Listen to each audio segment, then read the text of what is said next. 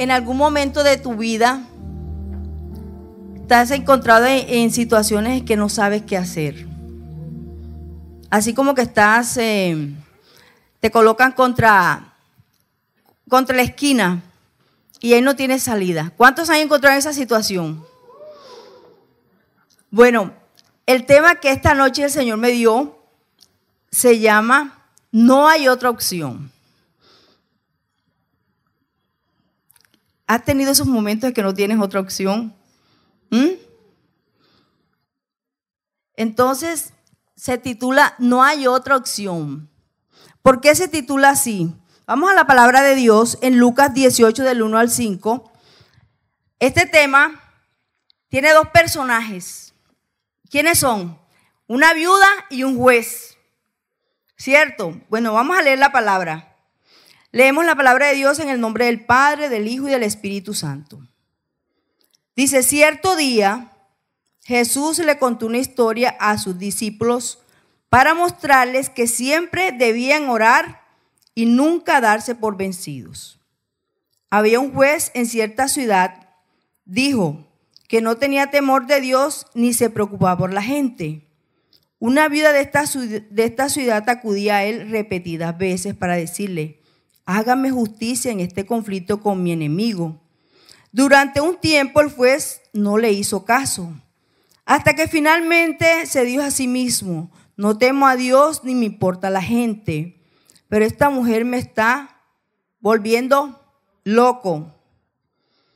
Me ocuparé de que reciba justicia porque me está agotando con su constante petición.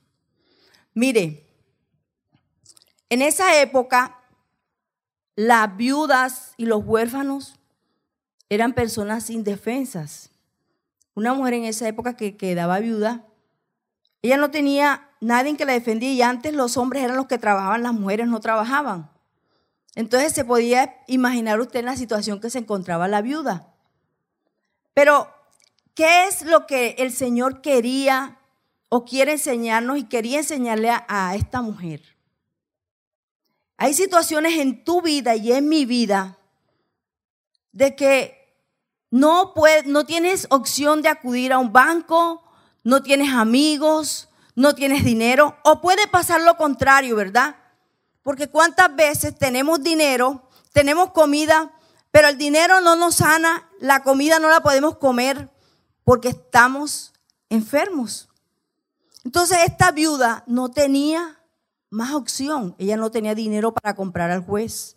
Ella no tenía, eh, de pronto tenía palancas políticas que le pudieran ayudar con el juez. Pero ¿qué hizo ella? Ella canzoneó a este hombre. Yo me imagino que esa viuda, si eh, ese juez estaba comiendo con su familia, encontraba la viuda afuera, parqueada ahí. ¿Cierto? Si estaba en el despacho, porque antes era el despacho, salía, esta vieja otra vez. Salía con su familia al, centro comercial y salía, y ahí otro, miércoles, esta vieja otra vez. ¿Qué hizo este hombre? La persistencia de ella hizo que él dijera, bueno, yo no tengo temor de Dios ni de los hombres. O sea, Palabras más, palabras menos, me importa un pepino la gente. No me importa lo que la gente piense de mí. Pero yo voy a hacerle justicia a esta mujer porque ya me está fastidiando. ¿Qué nos enseña el Señor a través de estas situaciones? Hay situaciones en tu vida que tú oras y tú sientes que no está pasando nada. De pronto sientes que la cosa está empeorando, ¿verdad? Sientes que nada cambia, al contrario, está, esto se está poniendo maluco. Pero sabes una cosa que nos enseña el Señor a través de, de esta parábola. Que Él quiere que tú y yo aprendamos a ser humildes. Porque, mira, ella no tenía más nada. O era el juez o era nada. O ella se humillaba o no pasaba nada. Entonces, el Señor en tu vida te lleva a veces a que sigas orando, a que seas perseverante, porque mira, si Dios te da las cosas ya, Tú crees que te lo mereces. ¿Se acuerdan la propaganda esa que había de jugo de, de naranja? No te lo mereces. Y el Señor te dice, no te lo mereces. Pero en en ese proceso Dios quiere tratar en nosotros la altivez, la independencia, el orgullo, la arrogancia. De la A a la Z empieza a tratar tu vida. Porque ¿qué quería el, el Señor, el juez con esta mujer? Que ella se humillara. Tal vez en esta viuda era, era pobre pero orgullosa. ¿Cuántas veces decimos orgullo con hambre y vanidad en chancleta? Gente no tienen, pero son orgullosos y no bajan la guardia y no se humillan. Entonces el Señor muchas veces permite estas situaciones difíciles en nuestras vidas, que nada te sale como tú esperabas, entonces Él empieza a apretarte el barro, pero Señor, y bueno, me tengo que levantar entonces más de madrugada a orar. Señor, pero mira si yo he hecho ayuno, si yo voy a la oración madrugadora, si yo, y empezamos a contarle al Señor nuestro repertorio. Pero ¿Sabes qué quiere el Señor? Que tú te acerques más a Él. Porque esa es la única manera que tú lo puedes conocer más. Que tú lo busques más. Que tú dejes tu independencia. Porque a veces lo último a que recurrimos cuando tenemos situaciones difíciles es a la oración. O díganme que no, soy yo sola la que hago eso. ¿Ah? Tenemos situaciones y a dónde recurrimos primeramente. Enteramos a todo el mundo, pero no recurrimos a lo primero, que es la oración. Y es lo que el Señor a mí me hablaba, porque yo no le estoy diciendo que son ustedes, yo también lo he hecho. He buscado primero la ayuda en las situaciones, en las personas, en el dinero, en el banco, pero no voy a la presencia de Dios y eso es lo que Dios quiere. Y Dios te quiere enseñar que debemos aprender a depender de Él. Porque Él es el único. Cuando no, mira, cuando todos se han ido, cuando no tienes más nada, el Señor te va a dar la salida. Porque Él dice en su palabra, así como te da la prueba, te da la salida. Pero Él quiere que tú aprendas a depender más de Él y menos de ti. Esa es la enseñanza que el Señor me dio a mí particularmente con este tema. Porque nos volvemos personas arrogantes. Entre más Dios nos da, ay Señor, ya no, ya no puedo, porque, ya no oro tanto porque ya tengo carro, casa, beca, ¿para qué voy a orar tanto? Entonces, ¿qué hace el Señor? Te pone en una situación difícil. Para que tú vuelvas la mirada a Él, para que lo vuelvas a buscar. Porque para nosotros venir a la iglesia, tener un equipo de crecimiento, tener un líder, ya creemos que somos realmente cristianos. Y sabes qué? A veces tenemos apenas el rótulo. Porque no tenemos esa relación con el Señor, esa comunidad con el Espíritu Santo, que es el que va a llevarte a otros niveles de fe, que es lo que te va a llevar a ti a una confianza plena en el Señor. Que cuando no tienes todos estos apoyos, estos bastones, porque buscamos bastones, bastones físicos, bastones emocionales, bastones espirituales. Entonces él viene que hace, tum, tum, tum, te va tomando los bastones. O me buscas o me buscas. Porque él tiene un propósito con tu vida. Tú no estás aquí por casualidad. Y los propósitos de Dios se cumplen con tu voluntad o sin tu voluntad. Porque te quiero decir que del momento que tú dijiste, Señor, yo te recibo como mi único Señor y mi único Salvador, Él te cogió la caña. Él dijo, listo, vamos juntos para estas. Sucede y acontece que cuando el Señor empieza a exigirte, anoche hablaba con una, una amiga, ya me decía, Marta, pero es que, es que es muy difícil. Yo dije que es difícil. Es muy difícil ser cristiano. Y dije, ¿por qué es difícil? Porque es que ah, el Señor le exige muchas cosas a uno. Y dije, el Señor no nos exige nada. ¿Dónde está que el Señor te exige? Mira, es fácil. Él dice que si obedecemos, tenemos una cantidad de beneficios, ¿verdad? En el Salmo 15 dice que el salmista le pregunta al Señor, Señor, ¿quién morará en tu monte santo?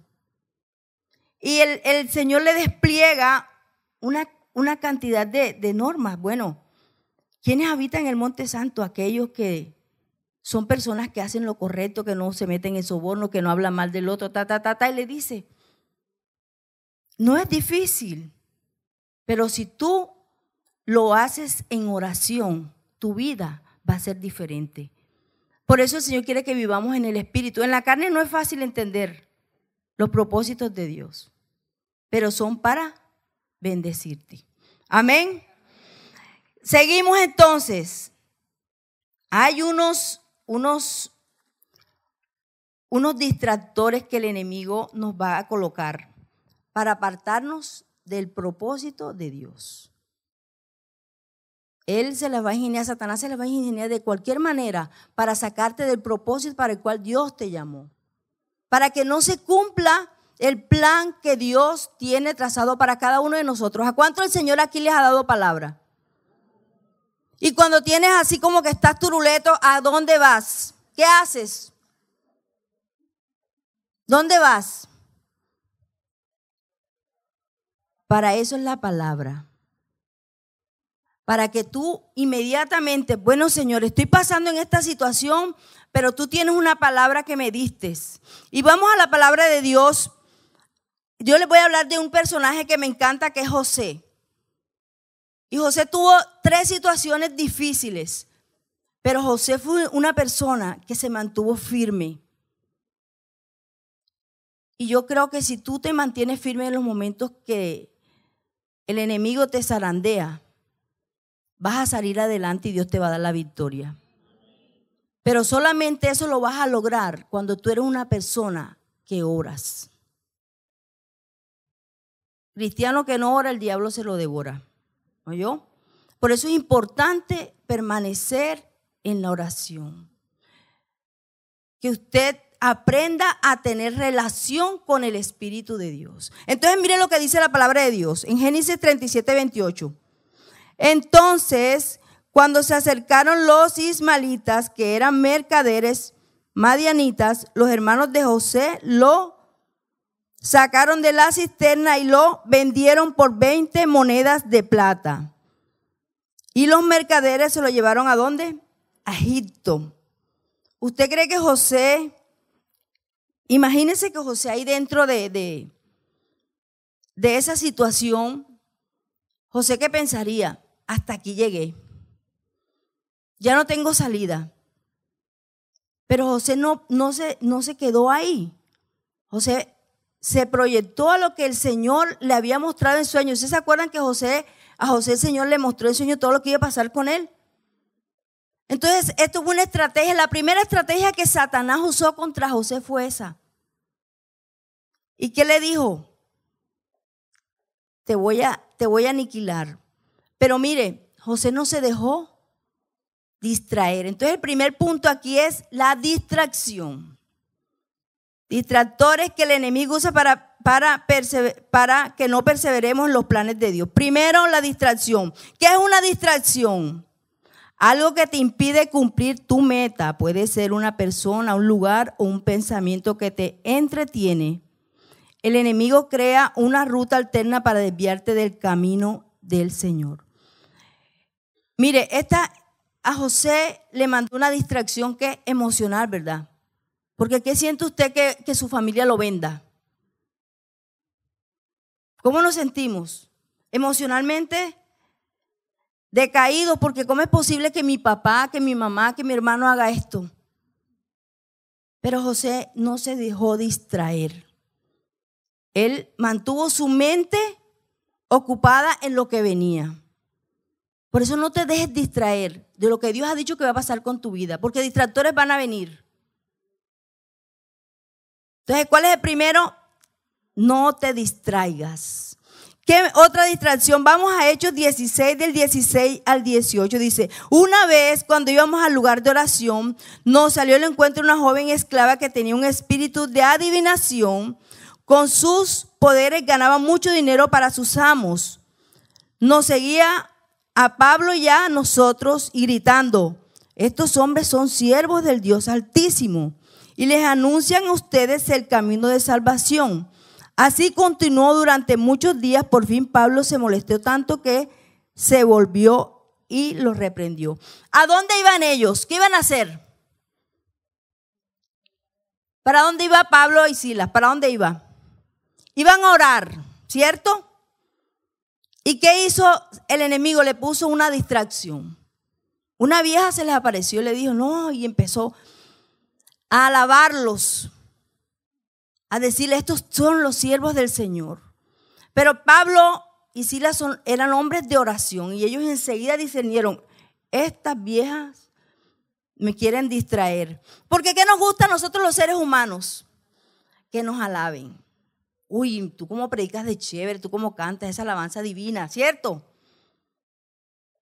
Pero enseguida, como son hombres espirituales, se dieron cuenta que era un engaño, una distracción para que no fueran a cumplir la misión que ya Dios les había hecho que hicieran.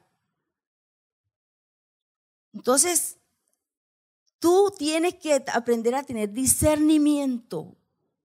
Cuando Dios te da una palabra, cuando Dios te tiene un propósito con tu vida, tú tienes, en el camino se te van a presentar situaciones difíciles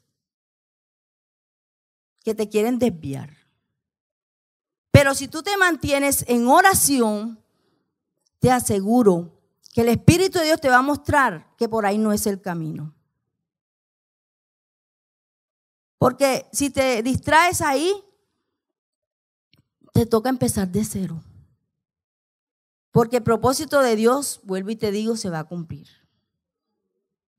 Te guste o no te guste, pero tú, de ti depende que ese, ese propósito corra o se detenga. Así que dile al que tienes al lado, no te distraigas. Púyale el codo para que no se duerma. No te distraigas. ¿Cuál es el propósito de la distracción? Dice que el propósito de la distracción es desgastarte para que te desanimes y qué? Y tires la toalla. ¿Cuántos han querido tirar la toalla? Ay, no, yo porque sigo orando si veo que no pasa nada. Yo veo que a qué le va mejor que a mí. O soy yo, a mí me ha pasado. ¿Mm? Entonces, ¿qué pasa con la distracción? Te desgasta. Ay, bueno, ya me vino otra vez. Cada vez que yo trato de ir a la iglesia, cada vez que yo trato de ir a un grupo, algo se me atraviesa. Algo me pasa. A mí me han dicho discípulos, mira Marta, a mí me iba mejor antes que ahora. Y qué barbaridad, ¿tú cómo puedes decir eso? Sí, porque es que mira, se me han atravesado muchas cosas. Parece que Dios no quiere que yo lo busque. ¿Y sabe quién es el que no quiere? Satanás. Por eso tú no te puedes dejar distraer. ¿Cuántas veces has querido venir a la iglesia y llegó la visita? La tía que no esperabas. Ay, mi amor, mira que vine aquí a compartir contigo un rato. Y ay, llegó mi tía. Bueno, el tía me tocó quedarme. Pero tú le dices a la tía, tía, ¿sabes una cosa? Estaba vestida porque voy para la iglesia. ¿Qué te parece si me acompañas? Te cuento que si esa tía no quiere seguir tu camino, ella nunca más te va a ir a visitar a esa hora. ¿Cierto? Pero tú pones las reglas. A Satanás hay que ponerle las reglas los cristianos, los verdaderos cristianos. Él no te las tiene que poner a ti. Así que párate en la brecha. Segunda tentación, como hubo, puso una, una cascarita a José, no le funcionó, entonces dijo, voy, voy por otro, otra distracción. Vamos por la segunda tentación. Vino la tentación. ¿A cuántos los han tentado aquí Satanás? ¿Mm? A mí me ha tentado. Pero, ¿sabes? Yo le digo, ¿sabes qué? No tienes nada, ni arte ni parte conmigo. Así que ahueque. Así, es que, mire, no tenemos que tenerle miedo a Satanás. Recuerden que Él está derrotado. Él es un enemigo derrotado. Él simplemente va a mandarte los dardos. De ti depende que los creas o no, pero tú tienes que creer lo que Dios te ha dicho. Enfócate. No te desenfoques. ¿Sabe cuál es el problema de nosotros los cristianos? Que es más fácil creerle al diablo que creer lo que Dios ha dicho de nosotros.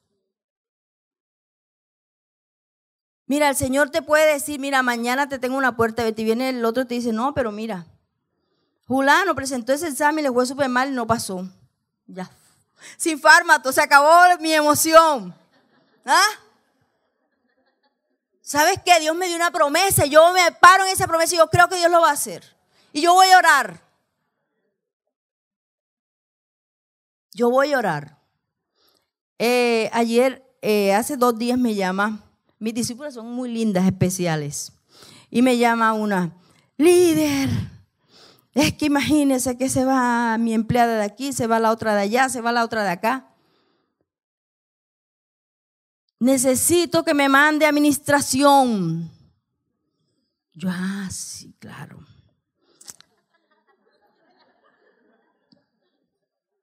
Me sentí y dije, wow, yo no hago nada aquí. Le dije, ¿sabes una cosa? Necesito darte una cita y hablar contigo. Le di la cita. Y le dije, ¿tú crees que las personas de administración tienen poder para solucionarte las cosas? No, es que yo, es que fue que no. Y dije, mira, la bendición está en la obediencia. Y te quiero decir una cosa. Cuando Dios te pone en esas situaciones, en ese jasa jasa, Dios no quiere que estés corriendo para allá y para acá como una gallina loca. Dios quiere que vayas y ores. Y Dios te va a solucionar el problema. Y como no le contestó todas las, las personas a quien ella llamó, le tocó arrodillarse y orar. Me dijo, no, si yo le digo que Dios respondió. Esta situación cambió, esta cambió, esta cambió, ninguna se fue. Porque el Señor te quiere enseñar a ti y a mí a depender de Él. Porque vivimos todo el tiempo. Es que aquí vino el profeta tal y corra para allá porque él me va a arreglar la vida. Te quiero decir que te va a arreglar la vida si amas a Jesucristo está en ti. Así que déjate estar corriendo de un lado para otro buscando lo que no se te ha perdido. Corre a los pies de Jesús. Recurre a la oración. No hay otra salida. No te pongas a buscar fuera de la oración soluciones pasajeras. Yo se los digo por mí. Siempre he recurrido a la oración y he visto la mano de Dios ayudándome. No es fácil creerle al Señor en un momento difícil, pero haz el intento. Entonces, la segunda que es la tentación, ¿verdad? Génesis 39, 6b al 10. Dice, José era un joven muy chévere. Un tipo así bien guapote que se lo puso. Dice, y bien fornido. Las chicas jóvenes de aquí que ven esos tipos así como de chocolaticos y todo bien. ¿ah? Ay, mira, ese es el hombre de mi vida. Así me lo recomendó el Señor. ¿Ah? Dice, y la esposa de Potifar pronto comenzó a qué? A mirarlos con deseos sexuales. Ven y acuéstate conmigo, lo ordenó ella. Ella tenía, ella tenía autoridad porque ella era la jefa. Imagínense, la esposa del jefe. Pero José, ¿qué hizo? Lo siento. Ha marcado un número no válido, señora. Mire, le contestó, mi amo confía en mí y me puso a cargo de todo lo que hay en su casa. Mire, ojalá todos fuéramos como José. ¿Ah? ¿Sabe qué? Mi amo confía en mí. Qué chévere que todos fuéramos así, transparentes. ¿Sabes qué? No voy a hacer eso porque ellos confían en mí. La lealtad es algo que está contigo. Y no se puede cambiar en un momento de efervescencia y calor, que es lo que muchos perdemos el, año ahí. Se apareció el de los chocolates y decía, a la camita, a la camita. Señor, yo tengo unas convicciones claras. Nos pasa como el topollillo. ¿Se acuerdan del topollillo, verdad? El topollillo, a la camita, a la camita. Y así más de una que cuando ven los tipos con las pectorales, los chocolates, mejor dicho. Pero esos fue, perdieron el año ahí. Pero bueno, ese no es el tema. Dice, dice, mi amo confía en mí me puso a cargo de todo lo que hay en su casa. Nadie aquí tiene más autoridad que yo. Él no me ha negado nada, con excepción usted, señorita, porque es su esposa. ¿Cómo podría yo cometer semejante maldad? Sería un gran pecado contra Dios. Día tras día, mire la vieja. ¿Se acuerda lo de la viuda? La viuda que era insistente y persistente para que le hicieran justicia. Y Satanás también es insistente y persistente y va a usar en lo que tú eres débil. Va a usar situaciones en lo que él te va a hacer caer. Y mire que le dice que la vieja que hacía día tras día, mismo que todos los días. Imagínate, imagino que este tipo como que no, nada que ver, pasaba viajando porque estas personas mantienen ocupada y la vieja ahí, y veía este tipo bueno, bueno, pero aquí está mi solución. Y él dele y dele todos los días y ella seguía presionándolo. Pero él, se negaba a acostarse con ella y la evitaba tanto como podía. Entonces, ¿qué hace Satanás? Primer punto, no me funcionó, voy con otro punto porque este, este lo voy a hacer caer. Y así hace contigo y conmigo. Ah, tú ahora eres cristiana. Bueno, entonces te voy a mandar a este tipo para que te invite a ver si es, qué tan cristiana eres, ¿verdad? Verdaderamente que estás en santidad. Y empieza, y empieza hasta que te hace caer. Pero ¿qué tenía claro José?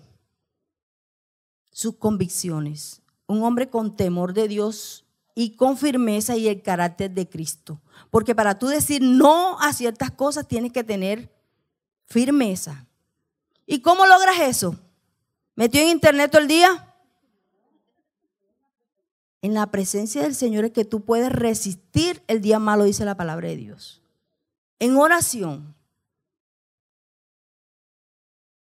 Tienes que orar. Señor, ¿será que esta, esta persona sí es la que me conviene? ¿Será que este negocio sí me conviene? ¿Será que sí voy por el camino correcto? Pero orando, orando. No haciendo las cosas. Es que yo creí que por ahí era. El jefe, tal vez el jefe no me, no me va a ver. Yo a esta señora le hago el favorcito y estoy bien con ella. Pero sabes que hay uno que te está viendo.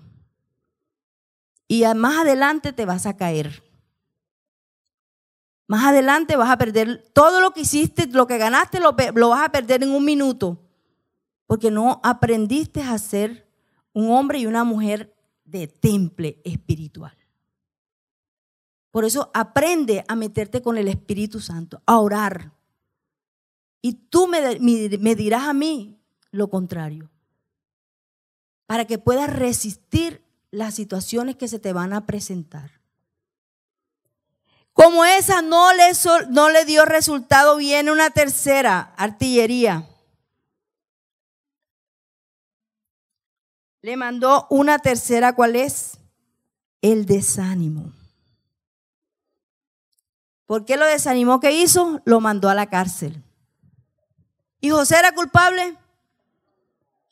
Mire lo que dice la palabra de Dios. Dice en Génesis 39, 19 al 20. Dice, Potifar se enfureció cuando oyó el relato de su esposa acerca de cómo José lo había tratado. Entonces agarró a José y lo metió en la cárcel donde estaban los presos del rey. ¿Mm?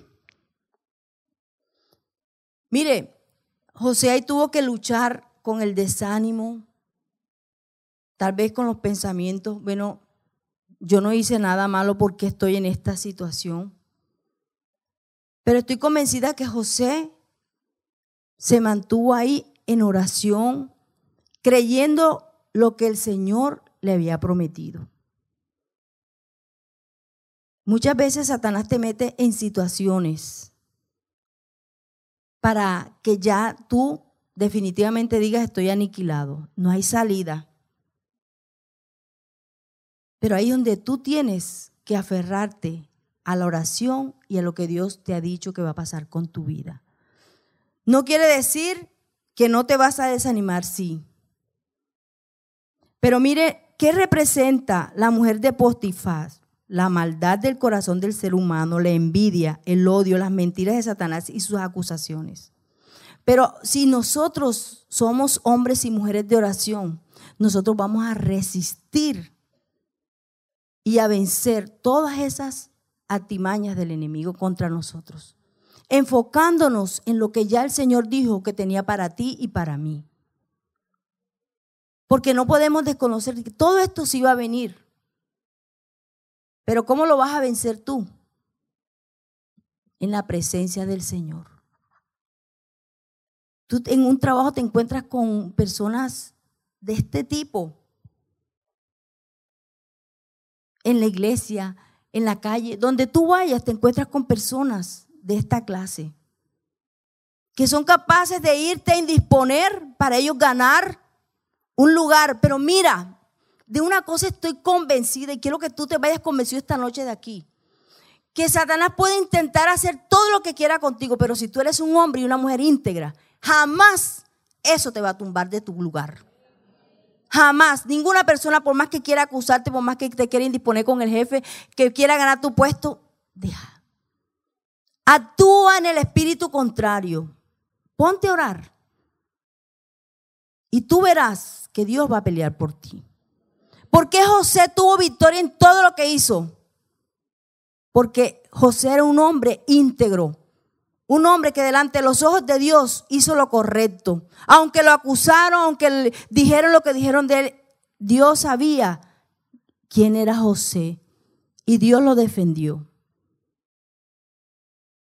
Y en cada situación que tú estés viviendo, si eres una mujer y un hombre íntegro, que estás haciendo bien las cosas, créeme que el Señor te va a sacar en victoria.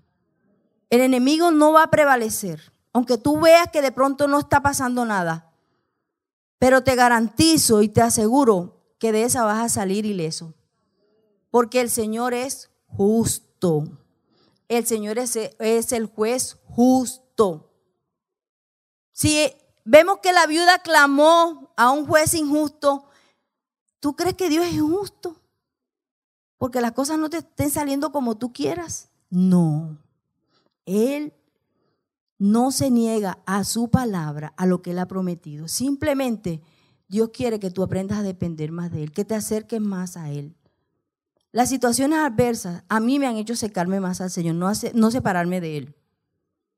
Porque las veces que traté de separarme de Él me iba como los perros en misa. Y entendí lo que dice la palabra, separado de mí nada pueden hacer. Entonces, separados del Señor no podemos hacer mucho, no podemos correr lejos. Somos como el carro que tiene un poquito de gasolina, allá más adelante te va a dejar en la mitad. Así somos nosotros cuando nos separamos del Señor y cuando nos alejamos de la oración. Aprende a orar para que el Señor te dé la tranquilidad y la paz que necesitas en medio de cualquier circunstancia. Entonces José superó las tres grandes estrategias de Satanás. ¿Cuáles son? Entonces la lección hasta ahí está aprendida, ¿verdad? Listo. Cuando, cuando tú superas las dificultades, las tentaciones, el Señor te va a dar otro nivel. Te va a llevar a otro nivel. Cuando tú eres un hombre y una mujer de oración, no te vas a quedar ahí. Pero si superaste la prueba, el Señor te va a catapultar algo mejor. Siempre ten esa visión de que no te vas a quedar ahí. Pero resiste. Tienes que resistir. Porque si no resistes, no pasa nada en tu vida. Pero cuando vengan esas situaciones que tú sientes, yo le digo jasa, jasa porque usted no puede definir qué es lo que es. Entonces usted ahí se va, va, a resistir, usted va a estar en oración, Señor, ¿qué quiere sacar de esta situación? No de la otra persona, de mí. Porque siempre nos enfocamos en el otro, eso es para el otro, eso es para ti. Señor, ¿qué me quieres enseñar? ¿Qué me quieres enseñar en esta situación? Créame que a mí me tocó decirle, Señor, ¿qué me quieres enseñar en esta situación? Y Dios me dice, mira, te quiero enseñar esto, esto, esto, esto. Todavía en ti hay orgullo, todavía en ti hay esto, todavía en ti hay... Listo, Señor. Porque yo soy la que debo ser confrontada, yo soy la que tengo que cambiar. Porque yo soy la beneficiada cuando hago la voluntad de Dios. ¿Listo? ¿Cómo derribar esos planes de las tinieblas? Primero, oración persistente. Vamos a Efesios 6, 18.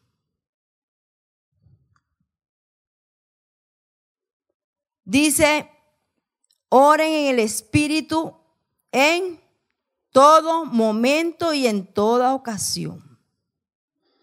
Manténganse alerta y sean que persistentes en sus oraciones por todos los creyentes en todas las partes. Ahí me, me acuerdo de la viuda, ¿verdad? ¿Qué, ¿Cómo fue la viuda? Y no, y dice, mire lo que dice aquí. En todas partes. ¿Y dónde estaba la viuda? ¿Dónde estaba la viuda? Se le presentaba al juez en todas partes, ¿verdad? Entonces mire que usted debe ir orando. Si está en el carro, ore. Si se está bañando, ore. Yo me estoy bañando y le digo, Señor, lávame con tu sangre. Que esta agua, Señor, sea tu Espíritu Santo refrescándome, lavándome. Dice, la oración en todo tiempo es la que nos introduce a una relación permanente con Cristo. Cuando estamos unidos a Él en intimidad y afecto, llegaremos a ser más fuertes espiritualmente. Cuando usted está unido, a su espíritu está conectado al Espíritu de Dios, usted se vuelve una persona como fuerte. Una persona que no va a ser fácil de doblegarle las adversidades. Acuérdense del versículo que, que dice que que la casa que hicieron sobre la roca, ¿verdad? Unos que construyeron sobre la arena. ¿Y qué pasó cuando vinieron los vientos? Se lo llevó. Pero el que construye sobre la roca, van a venir los vientos, van a venir las situaciones. ¿Qué quiere decir? Van a venir situaciones a tu vida. Pero no te van a derribar porque tu fe y tu confianza están ¿dónde? En Jesucristo, que es la roca. Segundo, no te preocupes.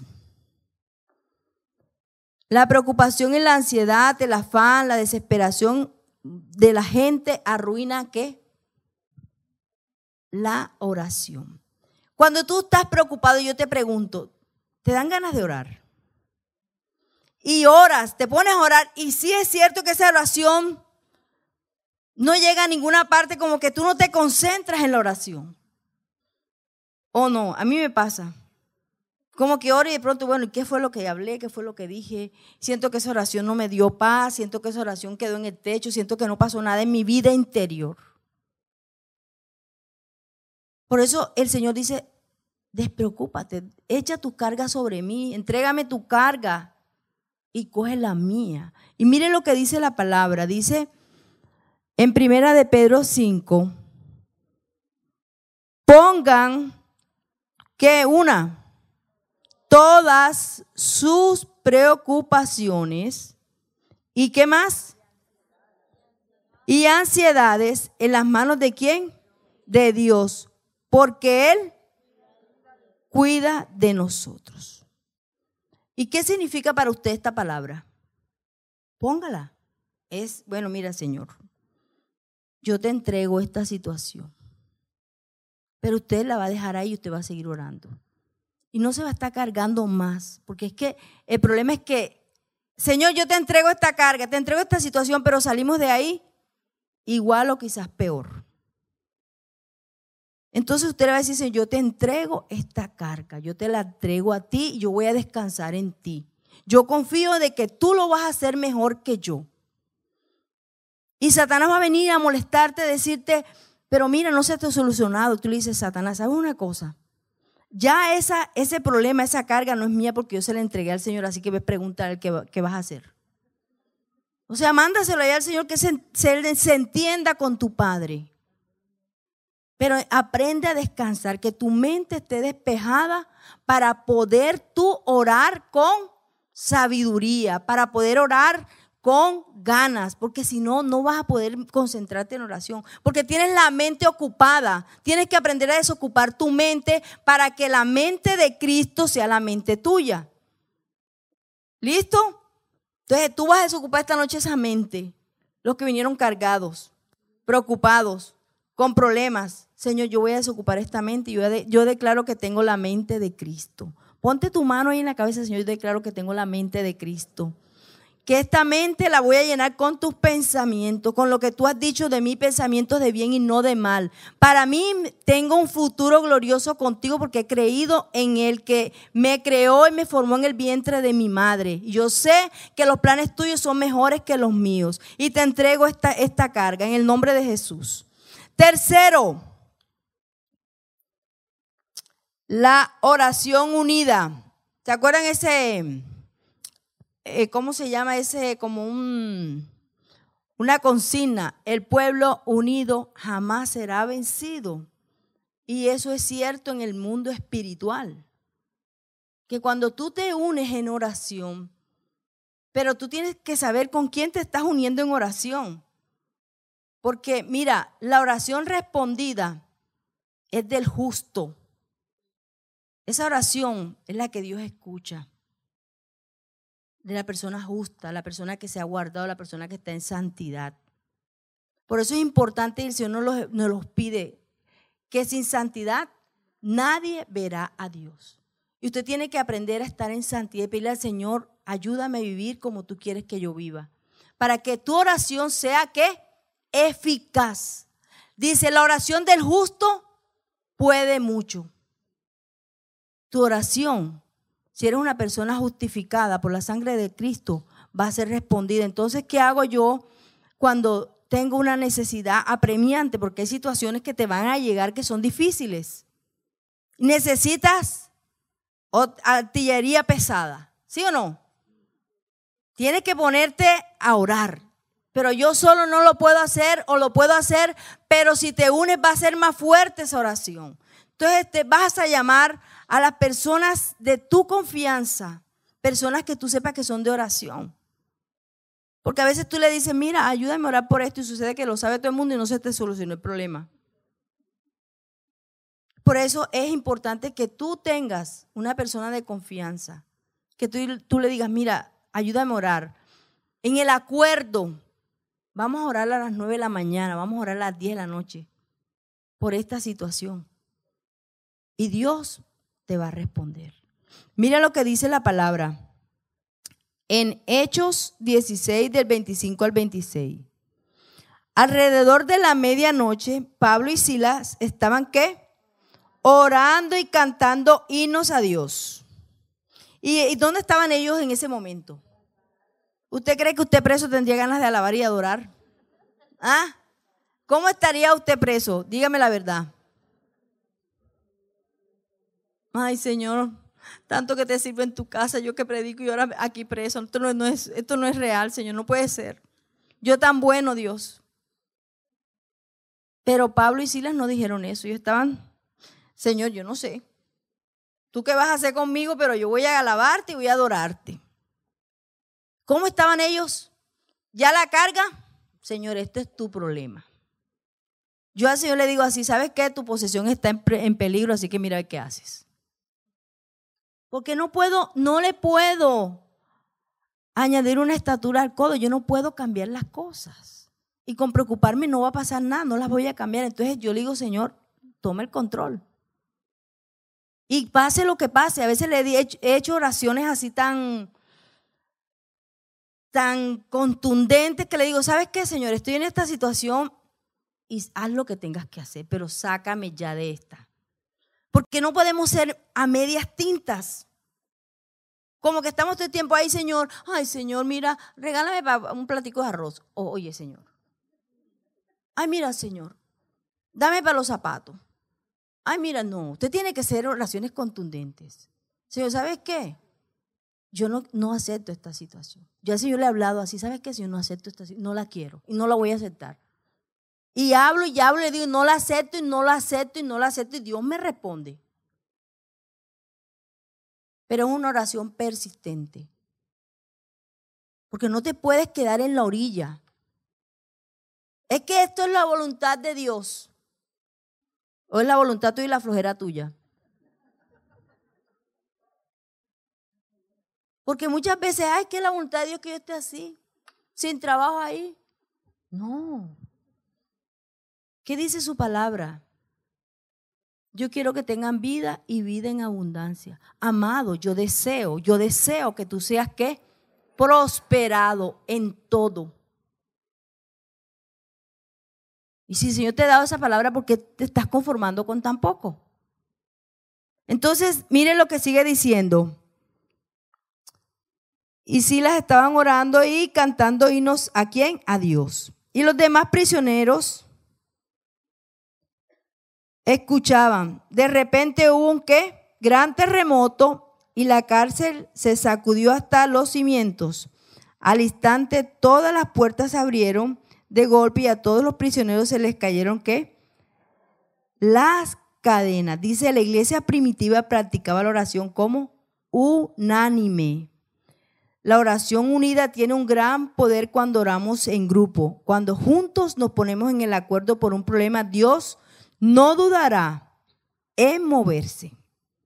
La oración individual es poderosa, pero es más poderosa cuando tú te pones en el acuerdo. La iglesia primitiva lo hacía y nosotros lo debemos de seguir haciendo.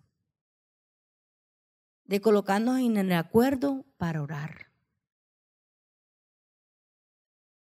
Por la situación que sea. Mire, David le dijo a su siervo que le dijo, mientras hay vida, hay esperanza. Hay situaciones que no las puedes dar ya que ya no hay salida. Sigue orando hasta que o Dios la cambia o se terminó, pero no te quedes en la mitad. Dios no quiere que seamos medias tintas. Párate en la brecha. Deja la pereza. Dios es un Dios de respuesta. No te conformes con tampoco, la oración es poderosa. Y la oración unánime en conjunto te va a dar más resultados. Yo no sé qué situación tienes, pero no te quedes solo. Pide ayuda. Levanta la mano, mira, ayúdenme a orar que estoy en esta situación. Hace rato estoy buscando un empleo y no me sale nada. Ayúdenme a orar. Hace rato, mira, estoy enfermo. Y Vamos a orar. Te vamos a acompañar en oración. Pero no estés buscando que te estén dando profecías. Porque ¿sabes qué pasa? Que eso también llega un momento que te aniquila. Porque si no se te cumplió la profecía, ¿qué pasa? Te desanimas. Dios es mentiroso y Dios no es mentiroso. Él es, su palabra es verdad. Entonces tú tienes que ir a la palabra. Eh, en había el rey Josafat en un momento pidió que, trajeran a todos los profetas para que le dijeran si él iba a ganar o no iba a ganar la guerra. Y por él no ir a la presencia del Señor y preguntarle directamente, vinieron muchos profetas porque él les interesaba era la platica, ¿no? Hay gente que le interesa que tú le estés dando plata y te ve diciendo lo que tú quieres escuchar. Pero uno que le dijo la verdad, le dijo, ¿sabes qué? Tú vas a esa guerra y vas a a perder el año. No vayas, rey. Vieron, este tipo nunca me habla nada serio. Siempre viene a decirme cosas malas. Por eso no quiero que venga a decirme nada. Y él le dijo, rey, ¿sabes qué? Yo hablo lo que Dios me dice que hable. Si tú me quieres mandar a, matar, lo puedes hacer, pero agrado al Señor. Efectivamente, el rey se vistió con vestiduras eh, diferentes a las que normalmente se vestía, se montó en su carruaje y se fue. Una flecha loca, chum, lo mató. Muertecito Pérez. Sucede y acontece que este hombre no buscó en oración la respuesta. Porque el uno le dijo una cosa y como supuestamente todos son profetas, entonces usted no le cree a los profetas, claro. Pero el Señor no, a veces nos tiene que dar lecciones porque dependemos más de lo que nos digan las personas que lo que Dios me dice. Yo normalmente voy y me arrodillo y oro y digo, Señor, confírmame en la palabra. Y en la palabra Dios me confirma. Aprenda. Y va a ver que no va a terminar con una flecha loca que le atraviese el alma. Cuarto, recuérdele a Dios sus promesas. Dice en el Salmo 119 del 49 al 50, dice, recuerda la promesa que me hiciste. Es que mi única, mi única esperanza, tu promesa renueva mis fuerzas. Me consuela. ¿En qué momento? En todas mis dificultades. La leemos nuevamente. Recuerda la promesa que me hiciste. ¿Quién está diciendo eso? El salmista. Es mi única esperanza tu promesa renueva mi fuerza, me consuela en todas mis dificultades. Mira, cuando no hay más nada, recurre a la promesa que Dios te dio. Yo sé que todos los que están aquí esta noche, Dios les ha dado una promesa. Recurre a ella, dile, Señor, tú me dijiste Tú me dijiste, hay personas, yo tuve una, experiencia con una, una discípula, ella estuvo al borde de la muerte y de pronto estaba bien, de pronto otra vez se, se desmejoraba y en ese sub y baja ella se desanimó mucho y hubo un momento que ella dijo, ay, yo, yo como que le voy a decir a Dios que ya más bien que me lleve porque esto no, lo soporto. Y yo le dije, amiga, el Señor no te dio a ti una palabra de que vivirías para contar las buenas nuevas de Él. Me dijo, sí, pero parece que eso no se va a cumplir. yo le di, busca la palabra y léela y aférrate a la palabra y sigue orando. Que algo Dios hará. Y ahí está, viva, alabando y adorando al Señor. Porque cuando Dios nos da una palabra es para eso. Porque mientras llegue el cumplimiento de lo que Él te dijo que va a pasar con tu vida, van a haber situaciones que te van a hacer dudar. Pero haz como José. José tuvo que una buena actitud en un momento difícil. Tienes que tener una buena actitud en un momento difícil. La actitud tuya es la que te va a ayudar a salir adelante. La que te va a sacar de esa situación. Tu buena actitud ahí, Señor, estoy en ese momento difícil, pero yo te voy a alabar y te voy a adorar. Si estás acostado en una cama no te puedes parar, pero Señor, así mirando al techo, yo te voy a adorar. Si me muero, muero dando la pelea. Hay un animalito que es el gallo fino. El gallo fino da la pelea hasta el final. Está botando sangre, está ahí, pero está peleando, está peleando y muere en la pelea. Y así debemos ser tú y yo. Señor, me voy a morir, pero voy a seguir adorándote. Y si vivo, amén. Pero no sé, no, no dé por sentado que ya no hay salida. No dé por sentado que ya no hay salud. No he por sentado que ya no hay oportunidad para ti. Dios es un Dios de oportunidades. Pero sigue orando. Que tarde que temprano habrá una luz brillante para ti. Porque Jesús está en tu barca, Él no miente. Esa tormenta no te va a hundir. En un momento así Dios cambia tu situación. Pero no dejes de hacer lo que tú sabes hacer. ¿Qué sabes hacer? Orar. Ponte en el acuerdo con otra persona para orar. Levántate de temprano a orar. ¿Cuántos se levantan de madrugada a orar? Ay, no, Señor, qué pereza. Yo no me levantaba a las 4 de la mañana. Cuando las cosas se ponen duras hay que ponerse en pie. Señor, bueno, aquí vamos a ver qué pasa. Yo voy a orar. ¿Qué es lo que sé hacer?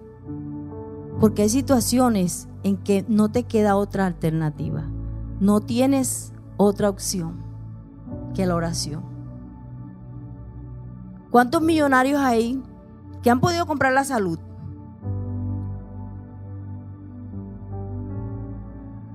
¿Cuántas personas hay que tienen mucha comida? ¿Pueden comer? No.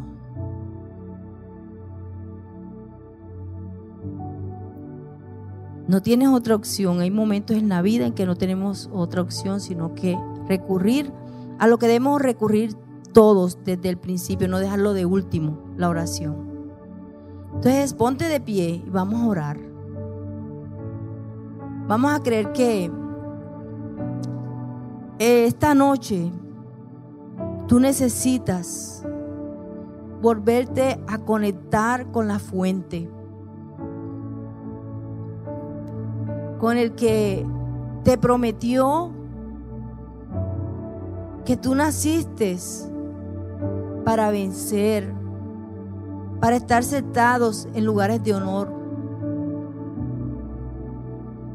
Pero Señor, yo esta noche te pido por las personas que están en este auditorio, Señor, en este lugar, que han venido aquí sin esperanza, sin ánimo, sin fuerzas. Padre, que el enemigo les ha puesto situaciones para que ellos no confíen. Ha sido duro, Señor, la prueba, ha sido difícil las circunstancias por donde han pasado.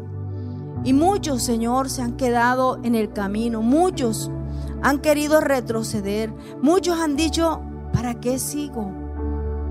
Pero hoy el Señor te dice, clama a mí, yo te responderé. Levanta tu clamor esta noche.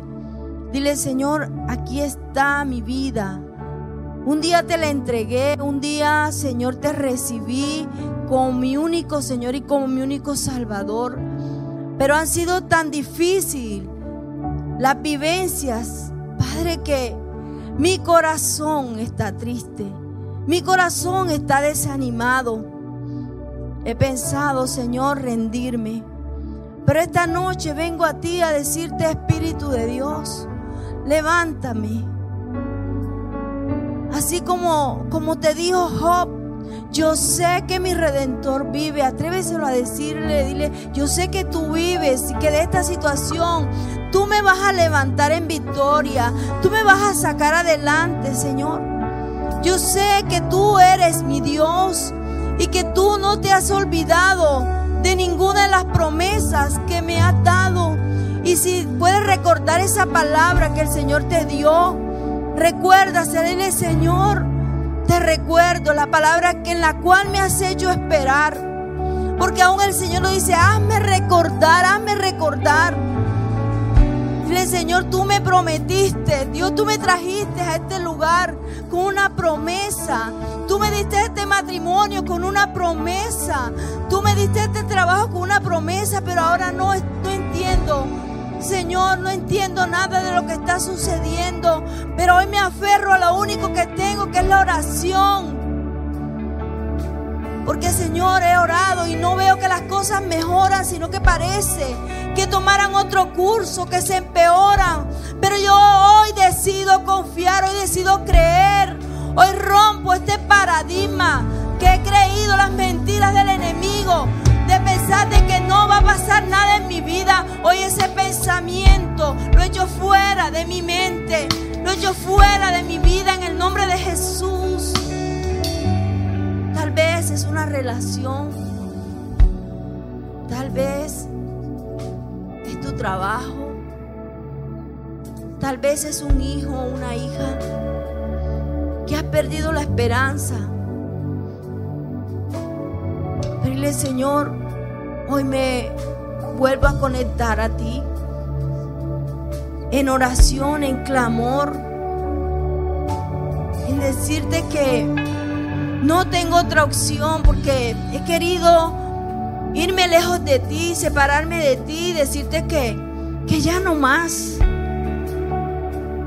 Pero Espíritu de Dios, ayúdame, ayúdame a aferrarme a ti, a pegarme nuevamente a ti, a confiar de que, de que detrás de esta, de este nubarrón, de esta situación hay un sol brillante para mi vida, hay una salida, hay una solución. Yo sé que no estoy solo, Señor, no estoy sola, pero necesito que que me ayudes a confiar, a creer.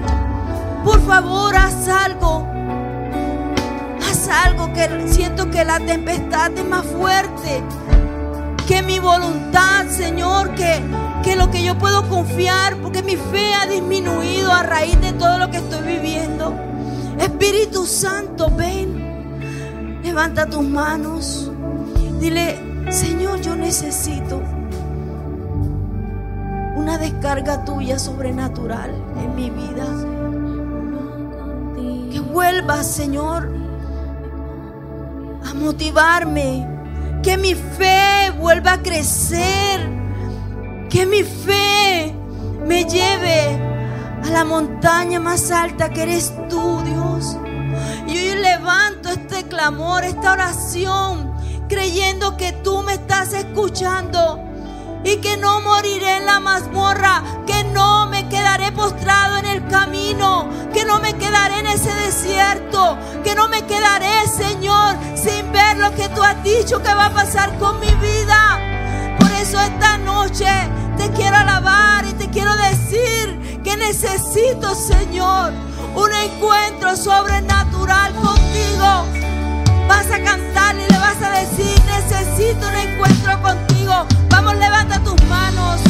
Levanta tus